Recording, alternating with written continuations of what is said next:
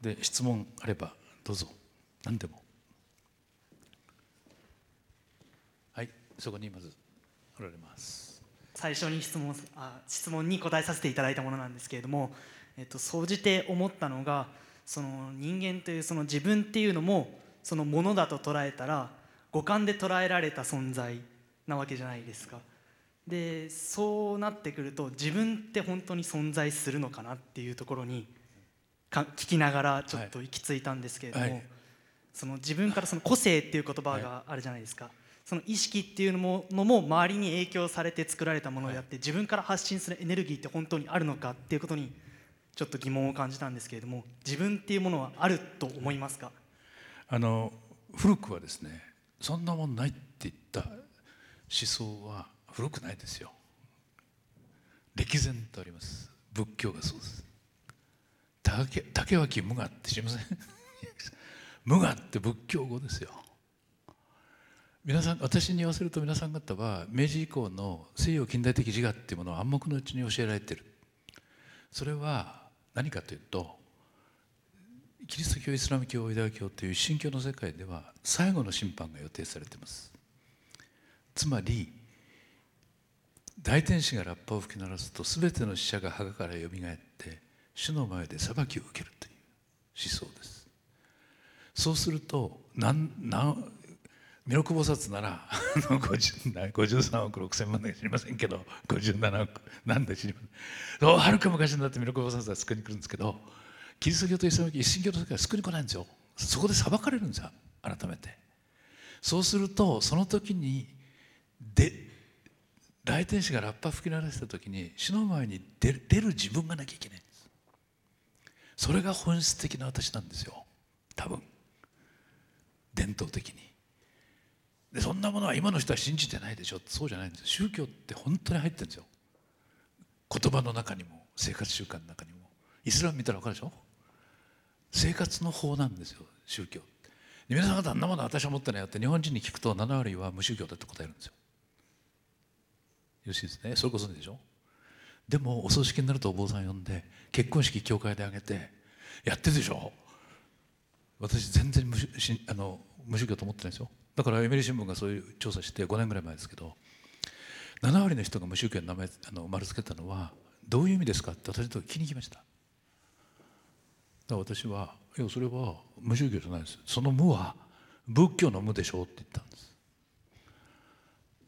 般若心経ってお経がおそらく一番日本でよく唱えられるお経です。あのお経数えてください。220字ぐらいあります。そのうちの19か18か19は無っていう字ですよ。空という字です。あとは皆さん方そんなこと近代的な思考をしてるから一切捨てちゃってますけどよく考えてみると日本の中には根本的にそれがありますから無我なんですよ。じゃあ私がないかって私あるに決まってるじゃないですか。ここにいるんだからお互いこうやって。それで何がいけないかっていうことなんです。あとは朝知恵だろ善はならそう言うでしょう。そういう言い方じゃなくて。もう。これ本当に違うんですよ。で皆さんが自分っていうことについて混迷するのは私は無理もないなと思うんです。そういう文化的な文脈を考えると。でそれはなんか一生懸命言ってあげたい気がするんですよ。こだわる必要ないことなんですよそれは。って。それ起こったのはやっぱり一面ではそういった歴史的な事情があるんですよ。で我々は西洋に追いつけ追い越せでやってきたけども知らず知らずその間にそういう考え方を取り入れることになっちゃう。どうしても。そうそうするとそれが自分自身の中で問題を起こしてくる。明治以降100年以上の歴史がとうとう我々の中で問題を起こした。時代なんというふうにもう言うことができる。今は。それはいろんな考え方できるでしょうけども私がだから言ってるようにまず自分は自分であんなこと当たり前だろってとこが始まるわけで。そうでしょ？そたまにはそのお坊さんに話聞いてみてください。巨人段階にいたら結構いいこと言いますよ坊さん。変な人もいっぱいいますけど当たり前ですけど。これは宗教のあれをしてんじゃありません。宣伝してんじゃなくて思想ですよ仏教ってのは。だからそうだ思い出したけど最近ドイツ人のお坊さんがお坊さんですよ。寝る気無法って。あの人が本書いてますわ。新書を。それでもお読みになったらドイツ人だか日本人だか同じだよなって分かると思います。宗教のいいとこそこですね。それから私信教信仰宗教は別にバカにしませんよ。キリスト様もお釈迦様も最初に説いた時は信仰宗教ですからね。そうでしょ。そうですよ。しかもちょっと言ったと思いますか。あ言わなかったかな。人は何かを信じなきゃいけないんですよ。言いましたよね。だから宗教キリスとかお釈迦様は何だ？今までのこれそれまで持っていた信仰を捨てて新しい信仰に入った人ですよね。よろしいでしょ？釈迦だって何か信じてたんですか？あの年まで生きて19年19の年まで。そう思ったことないでしょ？木村ぐらいの年まで王子様だったんですからお釈迦様それがそれまでの信仰を捨てて新しい信仰に入ったんですけどそれ自分で作っただけの話であって。昨日そうやって自分自身がいつどう変わるか本当は分かんない。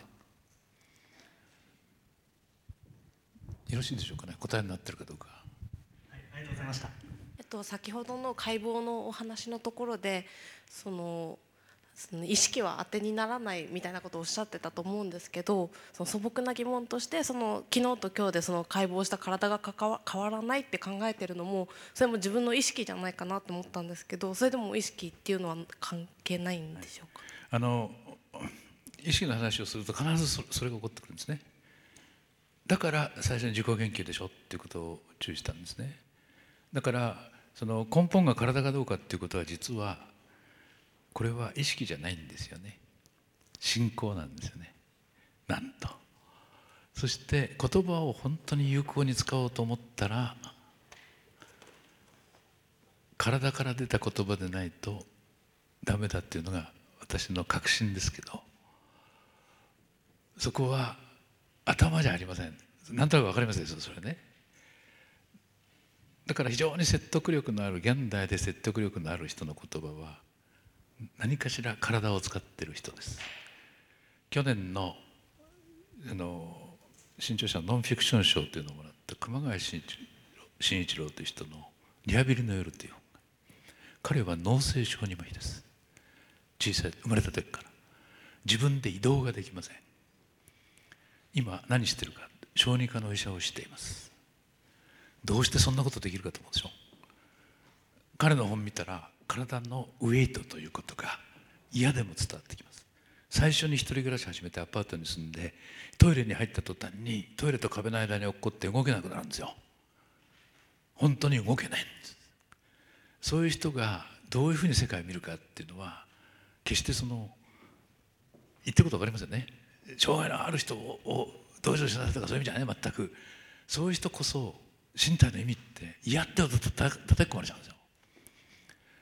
ぜひそういうのを読んでいただくと言葉で何かを言うことの危なさが分かる。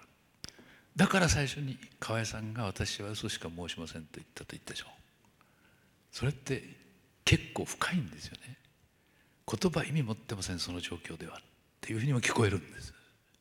えー、一つだけ質問なんですが、えー、仏教でも下脱とか、えー、キリスト教などでもその神との合一みたいなその自然と自分が一体となるもしくはその自分がなくなるっていう、えー、考え方だってすごいあると思うんですけどそういうものを思考人類がそういうものを目指しているというかその望んでいるっていうことは傾向としてあるんでしょうか？もしあるとしたらそれはなぜそうなんでしょうか？そうじゃなくて 私はそれが本当だからと思うんです。我々が人工的な世界を作ってしまってその中で暮らしていくとついそれが本当だと思っちゃう我々は。でもさっき言ったでしょ稲見てあれ将来の自分だなって厄介なこと考えないでしょ？だけど考えてみればそうなんですよ。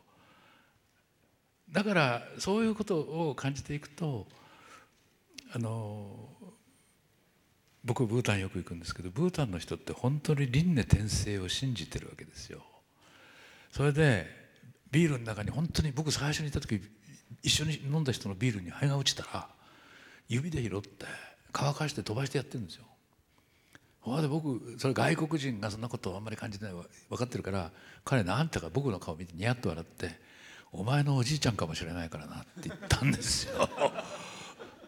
いいでしょこの世界って。あんな理屈で言ったら嘘つけとかいう話だ。でも考えてみると僕のおじいちゃんの分子の一つぐらいあの肺に入ったかもわからんですよ。そういう教えでしょ？えっと、お話を聞いていて一つ質問なんですがあの先生にとってあの死ぬっていうのはどういうことなのかなっていうのをおはい。聞きしたいあの私もね亡くなった方ずっと直面してきましたからよく考えましたでついに出た結論はそれは考えても無駄だってことです。ああそそれはですねあの意識お考えになら分かるでしょ？考えてるの意識です。じゃ寝てる間死ぬってこと考えます？そうでしょ？連続しているのは体です。だから体がなくなっちゃえばもうどうしようもないんですけど体の一部です意識は。でこれはしょっちゅうなくなってるわけですからいつなくなって帰ってこなくなってもこれはしょうがないなと。皆さんそうでしょ？寝てる間に目覚めなかったらどうしようって失敗したことあります？何心配してんだか実は分かんなくなっちゃったんです。死ぬっていうことについて。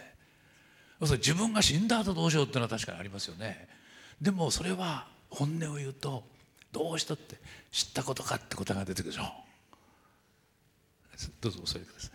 あの僕ねタクシーの運転手さんとよく話するんですよ。一つだけ申し上げますとねそのタクシーの運転手さんがなんかやっぱ仏教関心あるらしくて浄土真宗だって分かるんですね。で同僚が死にましてねって言い出してでその死んだ同僚のお葬式行ったって言うんです。そしてそれ真言宗のお葬式だった。それでは珍しいからずっと見ててそれでお坊さんが終わって近く通ったから思い切って聞いてやったんですよ。何聞いた？死んだらどうなんですかねって聞いた。そしたら坊さんが彼の方をきっと睨んでね死んだらおしめよって一言言ったんですよ。これが僕日本人の庶民の本音じゃないかな。死んだらおしまい。です結論は。与田先生ありがとうございました。